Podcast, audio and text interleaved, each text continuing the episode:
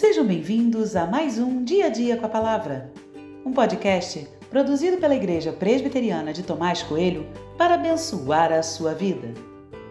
O título de hoje é Deus está vendo o seu coração e tem por base o texto de 2 Crônicas 24, 22, que diz: Assim, o rei Joás não se lembrou de como Joiada, pai de Zacarias, tinha sido bondoso com ele e acabou matando o filho dele.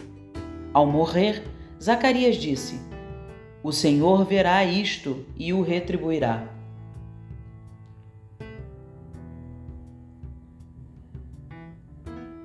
Diante da insanidade do rei Joás, que decidiu se tornar idólatra, Deus levantou um homem chamado Zacarias. Zacarias era filho de Joiada, o sacerdote que havia protegido o rei Joás e dado as condições para que este assumisse o trono. Zacarias não teve medo e suas palavras foram de total desaprovação a tudo o que o rei estava fazendo. O rei Joás então mandou matar Zacarias, e isso aconteceu no pátio da casa do Senhor. Literalmente, o rei havia enlouquecido.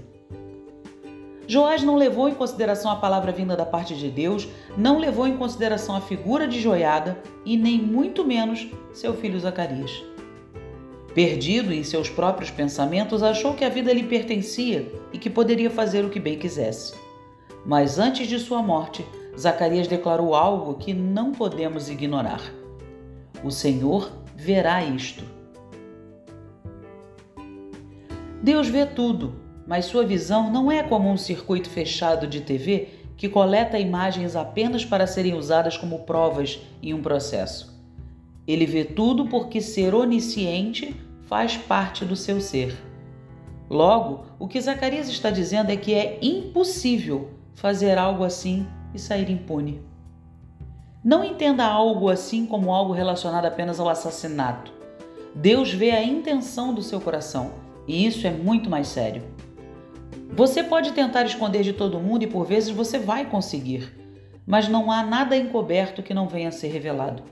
Uma hora todos conhecerão a verdadeira intenção do seu coração. Há um Deus que vê, mas é também um Deus que cuida. Diferente de todos nós, Deus não nos rejeita a partir do que ele vê. Pelo contrário, ele está sempre disponível para nos auxiliar. Deus está vendo o seu coração agora.